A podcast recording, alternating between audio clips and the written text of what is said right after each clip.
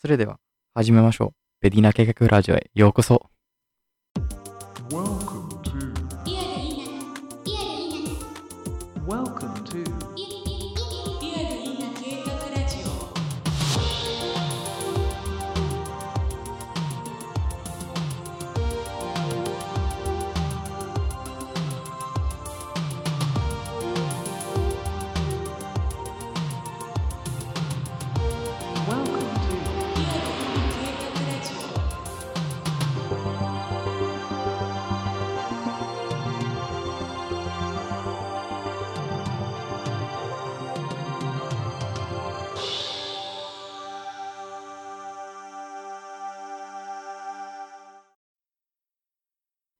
も、左耳に囁いてるのが前回のエマプラス2キロです。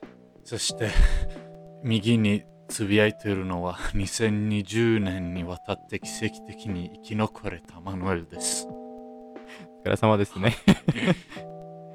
そして、これは食べ物でいっぱいになったイタリア人が日本語で喋りまくるペディナ計画ラジオです。よろしくお願いします。お願いします。明けましておめでとうございます。22おめでとうご年はやっと終わった。終わったね。おお疲れ、それも。本当やばかったね。まだなんかね、もう新しいなんか年になったけど、実は今日のエピソードのテーマがまだ去年のことになってるんだけどそうね。で、テーマがクリスマスですからね。はいで、これ一応言わないといけないけど、なんかイタリア人でクリスマスのことの時期っていうクリスマスイブと年越しも含めてる12月24日から1月6日までの時期を意味してますから。だから一般的にオフィシャルに冬冬休みとして思われてるが、実際にお祝いっていうと、まあなんて言えばいいかな。食べ物を山のような準備するから、意外となんか疲れそうで太る時期となるからね。そうね。うん、冬休みじゃないよ、考えたら。食べる時期だけ。作って食べる、うん作って食べるって感じだからね。そうね。うんみんな家族と一緒に。うん、特に今年がみんな家族うと一緒にやったよね。そうだね。そして、その儀式的なクリスマス太り以外は、マルがなんか面白いことしたのかな？そうかな。これ、実は難しい質問だけど、ちょっと説明してもいい？うん、いいよ。あでもね、実は僕の家族は前からクリスマスとその祝いにめったに興味がないから、僕のうちにはクリスマスツリーとかサンタクルーズといったクリスマス飾りが全然ないね。僕え、ない、うん僕と両親も、えークリスト教に信じてないから全然興味ないからね。ああ。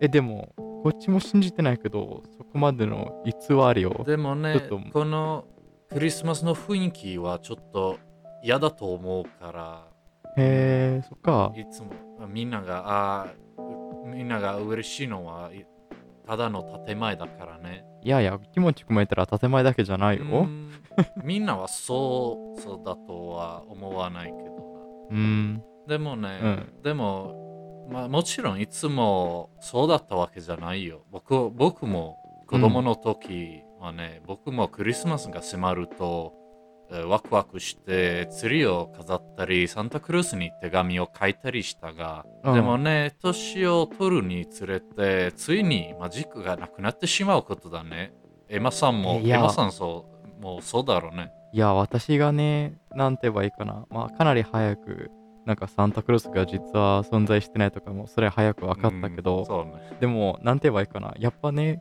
もう、プレゼントもらえるからね。だから、私もなんか、実は存在してるふりにしてて、うん。だからもう、全然やり続けたんだけど、そうかな。でもうん。まあね僕の僕のうちは違うだから。まあもちろんプレゼントは、はするんだけどただのただ渡すだけでしきたりって。ああ、えー、いやあまー、りなんかいい言葉で渡すのはあそれが違うね。僕のうちは。あこれクリスマスの時期と違ってあ普通の時期と同じに。えー、なんか、言うそうけど、まあね従って僕が、えーサンタクルースが存在しないと気づいた途端両親はすぐにクリスマスのしきたりをやめることにしたね、いや、なんか、ちょっとごめんけど、そっちが丸の両親もちょっと悪いと思うんだけど。え悪いじゃなくてリ、リアルな、いやー、でも、あ、もう分かってきたから、だからもう大丈夫、もう言わない、もうしないから、うん。あ、やっと終わったね、こそののとにね、たただの、えー飾りはもうしなくてもいいってっていううん、ななね。で、そっか。それから数年経って僕らはぼ僕らは寒い天候が苦手だからクリスロマニア人だからそうね。ね。いつ いつも霧がうん、だよね。だだからクリスマス時期にはタイに旅行する習慣ができたタイがいつも天候が暑いし海海もあるし、いつもうん。クリスマスの時期ロマニアと同じね、やっぱ。でもロマニアの冬の時は海海に全然泳げないよおい、ロマニア人がそこまで言うかって知らんかったけど。な本当のロマニア人だったら冬でも泳ぐっていやいやいやそれは。違うよそれがしえーないいや、こっちがエミリアからこういうふうな話何回も聞いたことあるからね。まあ何の人がしてるロマニア人が言った。でもどこのロマニア人だったけ？どあ、やっぱまたこの話かね。え、いや、ロリミニの人だから。リミニが違う違うだろうね。リミニとロ ロマニアが違ううだから、それが別の話になっちゃう。そっか。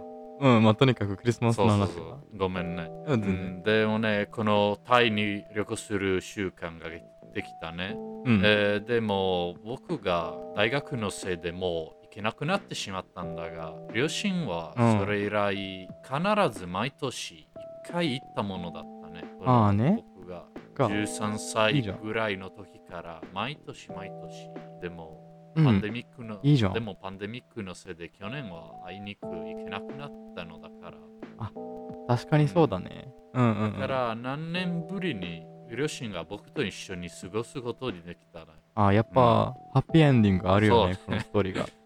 まあ 全然まあクリスマスのこと信じてないのに、やっと、やっとクリスマス一緒に過ごせたって。うんでも彼らが嬉しいかどうかはっきりわからないね。家族と一緒に過自分のごせたん息子かだけどそのその割にタイに行けなくなったのだから きっとがっかりしたと思ずるい、やっとなんか息子と一緒にクリスマス過ごせるけど、う。うん、どっちがいいかわからなくなってきたよね。自分の息子かタイの方が好きみたいけど。あそうそうだから。まあだから、はエマさんのとにかくエマさんのあ何か面白いことしたのかという質問にあ今度は両親と過ごせたと答えられますね。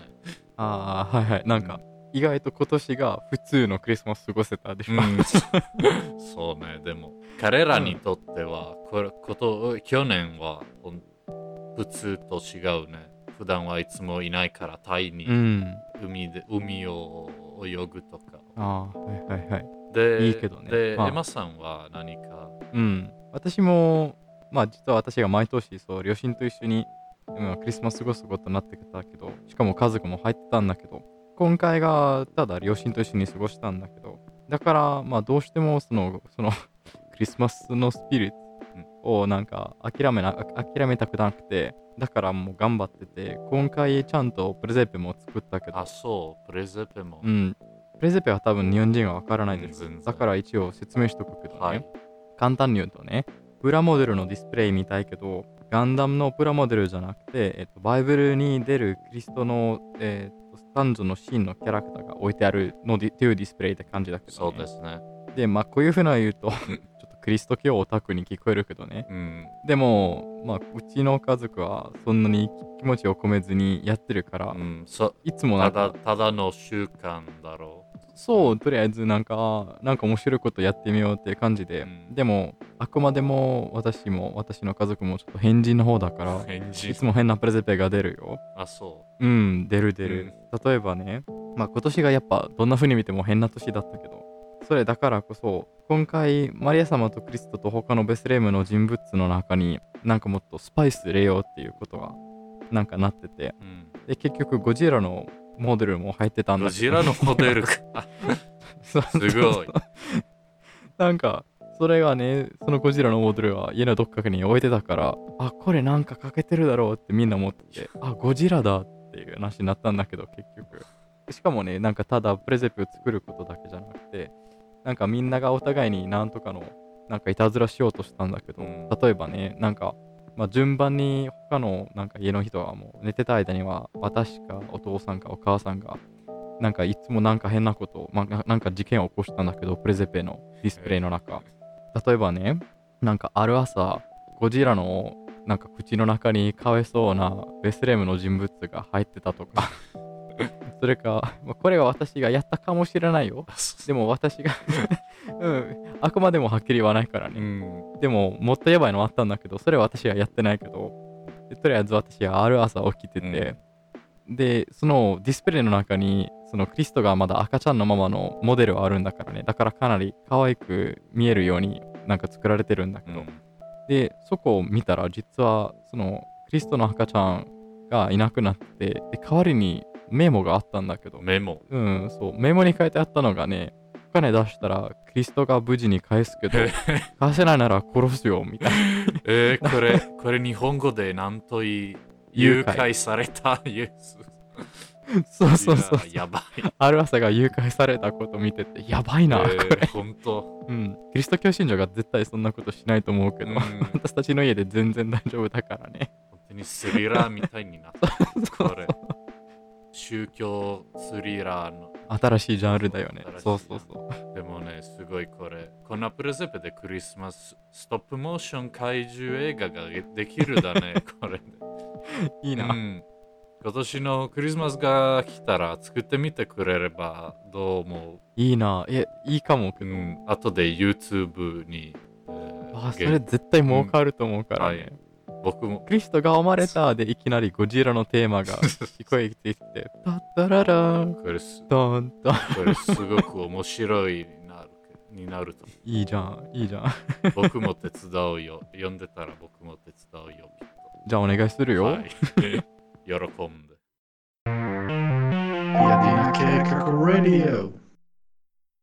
そしてクリスマスというとプレゼントに欠かせないからこの部分にイタリア人として日本全国に何かあげられることについて話したいと思いますからね。はいでずーっと何がいいかと考えてでやっと何か見つけたよ。うん何？これがね、まあちょっと日本人の視聴者になんかちょっといきなりに聞こえるかもしれないし、あとはジララモパンツェットのファンに申し訳ないけどね、私がジララモさんのことをあんまりいい芸能人じゃないと思うから。だから、その人の代わりになれる他のイタリア人について紹介しようと思ったけど、うんえーとりあえずなんか紹介しようと思ったんだけど、でも誰がいいかやっともうめっちゃめっちゃ考えたけどね。で、やっと見つけたよ、最後に。うん誰？ビットリオス・ガルビというえ？イタリア人の政治家です。本当か？ビットリオスガルビってビットリオス・ガルビだよ。いや、マジマネルもびっくりするけど。でも、これからな何がビットリオス・ガルビがいいか言いたいと思いますね。うんちょっと紹介します。はいどうぞでまずはね、えーと、名前からがいいと思うけど、まあ、ビットリオス・ガルビがな長いけど、名字だけがスガルビで、でスガルビのスペルが今のところで、そう、今のところで言ってるから、これからやっぱりなんか入ってく入っていくと思うからね。うんだから、もう例えばもっと芸名っぽいにしたいならね。だから、スガルビのスペルが今が SGARBI って感じでしょ、うん普通。はいふこれは普通よね。芸能人だったら、多分い面白いスペルが SGARBY。はあスガルビ、スガルビちゃんみたいな。英語っぽいになるなだろうねうん、いや、それのいいところが実は考えてて、スガルビの芸名のいいところがバービーに近いからね。ガルビとバだからービーと比べたらうん、うん、それがいいと思うよ。全然。似てるから、なんか、可愛いニュアンスもあげるからね、でも人物。でもこのスガルビはちょっと可愛いって呼んだらそれはちょっとねうーん、いや、わかる。マネルが言いたいことわかるけとど。なぜかっていうとね、これ説明しないといけないかう。んイタリアでスガルビが有名になった理由がね、もちろん政治家だけど、でもただの政治家じゃなくて、うんあいつがよくテレビに出てて、で、相手のことをよく、まあその代表的なセリフで読んでて、で、そのセリフがイタリア語でカプラ、カプラ、カプラ。で、それがね、何かっていうと、まあ相手のことをヤギって呼んでるけどね、うん。だからヤギ、ヤギ、ヤギ。で、ヤギ、イタリア語でヤギっていうのが、まあアホの王冠の言い方だから、ね、そんな感じでなそうそうそうそう。とりあえずそのテレビで、あの、その他の政治家のことをバカって言ってるんだけど、うん。本当に、お前アホだみたいなで。これの失、礼なそのスカルビめちゃ失礼よ。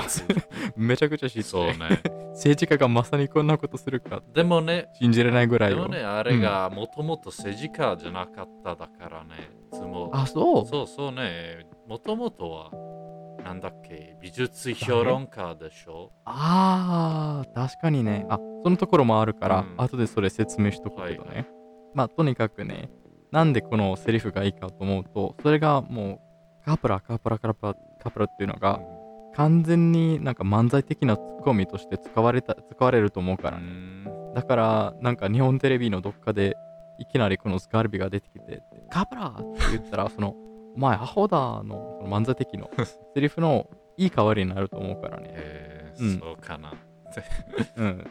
うん、でもう、例えばね、ある人が、でもこのスカルビがね、日本語わからないでしょって思ってるでしょ。うんもちろんよあれは問題ないと思うからね。ガルビがとりあえず、なんかスガルビのいいポイントがそのカプラっていうセリフだけだから、だから、その放送スタジオの中に誰かがサイン持ってて、で、そのサインに、今からカプラ言えって書いてあるなら、ス ガルビがカプラだけ言うなら、それがもうめっちゃ売れと売れてると思うから、とにかく。どう思うあり、うんありえるでしょ？うんそうそれはちょっとなうん。スガビがまだまだそんなに荒い性,、えー性格だからうん、でも待って、だって、確かにそれそれもあるんだけどね。でも考えたらね、日本の、うん、タレント業界の中にはね、もう漫才の、漫才やってる人か、それかもっとなんか美術とかもっと美術的な方になんか2つの部分にはっきり分けられてるけど、ま、でもね、このスガリベがね、その2つのカテゴリーを超えるんでしょ。うんうんスガリベはただ漫才家だけじゃなくて、美術評論家もそうだからね。だから、まあ、ある、なんかテレビ放送で、とりあえずこの漫才的なこと言ってるけど、でも、他のテレビ、他のチャンネルで、とりあえず違う番組で、えなんかビイタリアの美術について話せることもできるでしょ、うんガルビが。ああ、わかったわかった。じゃあ、えー本音が美術評論家だが、うん他の番組にはこの漫才的な仮面がするそうそうそうそうそうう、ん。で、その、やっぱその違和感がすごく面白くなると思うか、からなんかこんなに美術のこと分かって分かってくれてる人が実はこんなバカか。めっちゃ面白いと思うからね。そうね。うん。でもね、スガルビさんよりも、私は多分、プラティネットさんの方がいいんじゃないって思う。ね。まさか、プラティネットの話か。そうそうね。実は、ね、そう、うん多分、聴取者はご存知えーだろうが、2017年にマツコ・デラックスさんが SNS のおかげで、このプラティネットさんというイタリア人のタレントの存在を耳にして、えーやっと日本で初対面できた。ああ、そうだね。それあったよね。うん確かこのプラティネットさんが、えーそっくりマツコさんに似ているんだからね。うん。えーめっちゃ似てるよ。うんだからこのプラティネットさんがあ生まれた時にあ離れ離れになった姉妹と言ったそうだ。こ言ったの？そうね。やばいよ。で、それそれにマツコさんもあ思思ってたよりも近いって。だからこそ、あやっぱ。だからこそ、うんもし日本人にプラちゃんをあげたら、プラティネットをププラちゃんいいにいい名前よねマツコ・デラックス、いい名前よマツコ・デラックスこそが、プラティネットさんをプラちゃんにを呼んで,、うんで呼んでた。だからね。で、マツコさんと、もね。た多分マツコさんと番組がが作られるだろうね。絶対いいと思うけど、うん名前がもうめっちゃ売れてると思う。それだけでそう。ね。マツマツコさんとプラちゃんの番組が。そう、うんめちゃいいコンビになりそう。うん、パンセットのように、パンセットのようにプラティネットさんが、えーっとね、なんか、あー外国外人タレントになれるよね。確かにね、そうそうそう。しかもね、なんかまあ、確かにいつも外人タレントの場合だったら、日本語を話せないっていう問題もあるんだけど、そうね、プラティネット。プラチネッ。ト、ダンスだけでも体表現がすすごいでしょあ、そう、ボディランゲージですぐ分かれるよね。すぐわかるよ、うんしかも面白いから。あれもう大ヒットになるからうね。ん、そうかもしれないな。それに、例えば、うん、えっ、と、マツコちゃん、マツコちゃんがやってる番組で、とりあえずマツコが、え、プラジャンがこれ何、どう思う？って聞いてて、その場合で、その場合で、プラジャンがなんか変なダンスしてて、で、その日がなんとなく学んだ言葉だけ言ったら面白くなると思うからね。うんだから、そうね。プラジャンが餅のことどう思う？で、プラジャンが3秒ぐらいサンバを踊ってて、で、答えとして、靴って叫んだらいいかもしれないよ。そうか。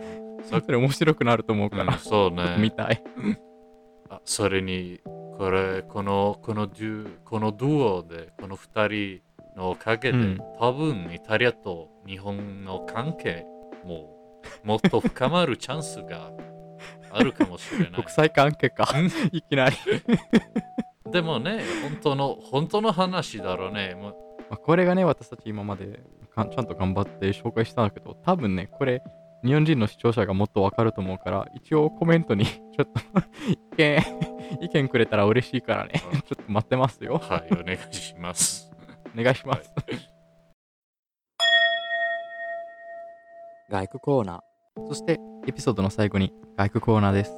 で、これ、視聴者が外区って何ってわからないけど、一応説明しておきますが、えっと、私とマヌルがずーっと昔から、まあちょっと興味として、糸エンチャーのティーパックの裏に書いてある俳句のことを読んでて、で、解釈することもなんかあるんだし、うんうんしかも自分から、まあ俳句っぽいなことも書くこともあるんだけど、で、これが面白くて、ちょっとこのポッドキャストにも入れようと思ってるんだけど、問題が、まあ、その糸エンチャーのことは俳句って言えるけど、私たちがね、ハイジンじゃないから、作っても俳句にならないからね。うん、で、まあ、あくまでも私たちがね、俳人というより外人でしょ？そうね。だから私たちが作るのが外句だから、これが外句コーナーとなった。そうね。とりあえず、えーこの部分で、えーと毎回マヌルが選んでくれる、えーと糸演糸演者の俳句読んでてでその後解釈してでその後私たちの外句を紹介することもなってるんだけど、はい。で今日がマヌルが選んでくれた俳句とは？はい。えー今は、真冬だからね、ちょっと集め,、集められたが俳句をの中からこれをちょっと選んでた。だからうん読んでみます。お願いします、このクレヨン、ぐいぐい冬木書き始む。あうん、こうんこれね、ちょっとえー冬冬な感じがするね。あ冬も書いてあるだから、ね冬木。で冬木がもちろん、まあ、冬の金がもう、えー、葉がもう散って散ってたんだから、うん。このこうやっうんね。線たくさん線がたくさん空の上にか書いてあるみたいな。ああね確かに。うん。うん。で、そして、始むは、えー始めるの文語形って調べたんだけど、だから、うん。だからこれは書き始める。で、ぐいぐいはちょっと強くて、えー激しくてするというみたいだからね。ううんうんうん。だこれがただ、子供が、えー何か落書きするときは、ちょっと、うん。でちょっと強くえクレヨンとかペンを手で掴んでこうやったぐいぐいちょっと線をかこう書いてこの線のあ集まりがつ最後に冬木のような絵が、えーみに見えるみたいだからね。うん。そっか。うん。確かにね、うん。でエマさんはどう思う、いや、ちょっとごめんけど、さすがこれが子供の時からクリスマスのことに信じてない人の解釈だね。めっちゃ憂鬱。やばいよ、これマヌルが。大丈夫？最近。そうし なな何言ってるよ大丈夫？まだって私の解釈全然もっと幸せっぽいんだけどね。あまあ なんか、例えばね、なんか、これ、とりあえず私が思ったことが、子供がね、確かになんか描くときにめっちゃなんかもう一生懸命頑張ってるでしょ。うんでも冬木のイメージがかなり憂鬱そうだけどね。そうねでも子供が自分のクレヨンでこれめっちゃ描いててでもうあんまりなんか命がなさそう冬木でもめっちゃ命が入ってるみたいな風に描けるっていう風に見えたんだからだから意外とポジティブでしょ、ん、わかっ全然違うけどた。まあね、それも、それもあるだからね、いい。それも、それがそ信じたいけどそれもいいよな。うんうん。それが信じたいよ。多分、伊藤園茶の人たちもこれ、なんか思ったよね。ぼ僕の僕の解解釈はもっとリアルな感じがする。あ人生人生って辛いだけっていう解釈だね。僕リ、リハル、リハル派だからね。うん、まあそうだけどね。でも、でもちょっと、グイグイ冬木の空がめっちゃ綺麗だけどね。うんそれのその部分が好きだけど、今回もやられたよね。うん。ジアマリア、コーノクレヨン。ひどいやん。もあ、うもそう、っと頑張ってほしいだけど。6時だろうね。こそうだね。頑張ってほしいよ。まあね、でも、でも最後の4は大体1文字。いやいやいや。うん。それがね、微妙だからもう直さないといけないと思うよ。例えばね、あ、ちょっと今、今つい思いついたけど、なんかこのクレヨンの代わりにうん、カラーペン、から、ほら、このくらカラーペンで、なんか5文字でしょ。うん。多分それ、で、その、それの方がいいかも。だこれの方がいいと思うよ。うんほら、直したよ。誰が書いたのこの俳句。いやいやいや、そこまそこまではちょっとやめにしいやいやもうやめよう。直したよ。い勝手にこの俳句を外句にしたよ。え 私の外句になったー、よ。いやいやそれはコピーライトインフレンジメントだから、それは やめにしとこ気にし気にせんよ。気にせんよ。う。いやいやいや、もう次よ。続いて、はいもう外国コーナー、私たちの外国コそうだね。ーナー。じゃあ、で、で、今はエマさんの外国をちょっと紹介してくれね。うん、するする。うん。で、まずタイトルから。はい。私の外句のタイトルが、酔っ払い年。あっていうすごい酔っ払いねんってそうそう、酔っ払いと来年の言葉遊び。組み合わせ。はい。いきます。はい。飲みすぎた。カウンダウンのスペルとは？すげえ面白い。そうカウンダウンって英語英語の言葉も入ってて。いえ、いえ、2つの英語の言葉も入ってて。カウンダウンスペル。そうそうそう。でもこれがね、やっぱ、本当にセンスがない 外句うん。だと思うけど、なんかこれマヌルもまだ覚えてるかもしれないけど、これが私が、えーっと、まあ、両親と一緒に年越しなんかしたんだけどね。はい。でも、ちょっとつまらんかったけど、うん。めっちゃ飲んでたんだけどね、一人で。一人で。でとりあえずそうそう、一人で。と寂しいなイメージが。そう、寂しいだけど。で、まあ一人でなんか、ああんた相手相手がないと飲みすぎることよ簡単にやると思うからね。でも相手が両親だろうご両親。え両親が一緒に飲んでくれんかったよ。あ、そっか。ずるずるかったよう。ん。まあとにかくめっちゃ酔ってて、だから、まあ、12時まで待たないといけなかったけど、でも私がもう夜の9時半から完全に酔ってたんだけど、そうね。で、なんかちょっとその寂しさ感じて、それはちょっと俳句にしたくて、だから考えて、俳句を、この俳句作って、マヌルに送ったんだけど、まだ覚えてるかあ、もしれない。そうそう、覚えてる、覚えてる。Facebook で。うん。うん、時で、々これが間違っ時うん々僕もなんか俳句のえー下書きをエマさんに送って送ることあるよねそうそうだからちょっとそれがすぐ覚えられるだからねそうそう。で、これがね、多分なんか視聴者に、え？ちょっと間違ってるんじゃないか思われるけどね、わかるよ。カウントダウンのこと、実はカウントダウンって言うけど、もうこれがさらにリアルなことだと思うけどね。うんなぜかっていうと、私がその時飲みすぎたからね。でカウントダウンが英語の言葉だからね。うんだから飲みすぎてスペルがわからなくて、わからなくなってきたから、そうかカウントダウンを勝手にスペル間違って書いただよ。あそうとイタイタリア語っぽいのカウンダウンみたいに書いてカウントダウン みたいな風で、そうそう。わかったなんかこの全部の俳句実はなんか酔ったままで、えーと読んだ方がいいと思うから、うん。もう一度、もう一度、はいお,、えね、お願いしまますすよ。はい。飲みすぎた。カウントダウンのスペルとは？って感じ。すごいなこれ。このイメージ。エマが一人でベッドの上に座って一人でこのこの俳句を書いてすごいうん、そう。さみわびさびなイメージが。そうそうそう。うんだって、あれよ、松尾芭蕉もなんか酔ったままで俳句うん。書いたことあったでしょ？そうね。えっと前前週のお坊さんも時々、うん。えーなんかお正をする前に、えーいつもお酒を飲んでこのもっと自由に書ける、え機会だからね、このこの方法があるあったと思う。完全の外句じゃん。うん、って思いたいね。そうね。うん。まあ、これは私だったんだけど、うんマネルの外区は？そうね。うん、同じに、えーこれ新年の場面でうんこれをちょっと頭に、えー思いついたことだから。うん。で、タイトルはやっぱり新年の初面倒。うん、今よ読むとすぐわかると思いますかなりうんかなり予想できるよ。うん、じゃあ今からちょっと紹介します。お願いします。明けおめを煩わしくてコピペする。うんそうね。わかる、わかる、うんめっちゃ共感できる。これはね、簡単でしょう。だう。うんんえーお正月になるといつもスマホが限りなくピーピーとなって津波のようにうん明けおめのようなメッセージが来るでしょう。くるくる。だから、この場面で、えー社会的習慣に従って、それらをあありがとうとか、明けおめといったメッセージで、えー返事しなければならないね。うん、それだよね。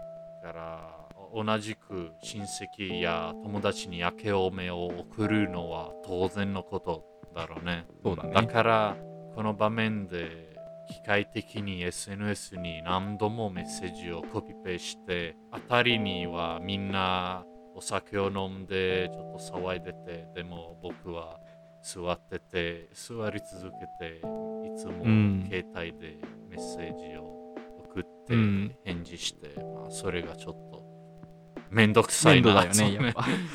やっぱりめんどくさいな、これ。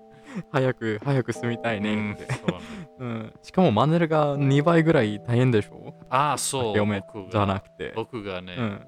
えー誕生日がお正月だから、みみんなが、うんえー二度とおめでとうとかちょいつも言われて、もう大変だよね、それが。うんわかる。メッセージでもいつも2個も、あおめでとう、あそれにもおめでとう、あありがとう、ありがとう、うん。こんな感じ、いつも。やばいよね。うんそうね。っていうか、もなんかタイトルから思ったんだけど、うん、日本でみんながお正月に、えーと初詣するよねう。ん、そうね。マヌルが初面倒するけ そうね、いつも。今年は、あ、今年、今年も、いつ、今年もめんどくさいにど、なっ多分今年も特にそうじゃないかな。特にもうみんなが離れ離れになってしまうだからね。いつもメッセージや、えービデオ、ビデオコールで、もこれやってうん。うん大変だよね。そう私が正直に言うと、その場面で何言ったかちょっと怖いんだけど、だって私はもう9時半から完全に寄ってたからね。だから12時になった時は何言ったかって正直に言うと覚えてない。うんちそうか。ょっと怖いよ。なんか変なこと言っちゃったから。にメッセージ送ってくれたんだね。あ明けおめのメッセージと。うん、おごめんよ。私もその面倒にも入ってうんたよ。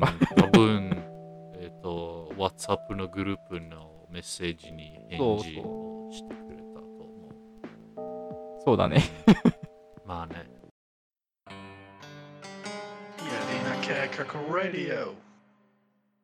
そして、これでエピソードは以上となります。ここまで聞いてくださってありがとうございます。そして、また今回お願いします。はい、お願いします。マヌルがちょっと準備したか？あ、はい、もちろん。せーの。ご清ご清聴聴ありありががとうごございました。ざいました。はい、うん、前よりマシじゃない？そうね。Yadina Kekako Radio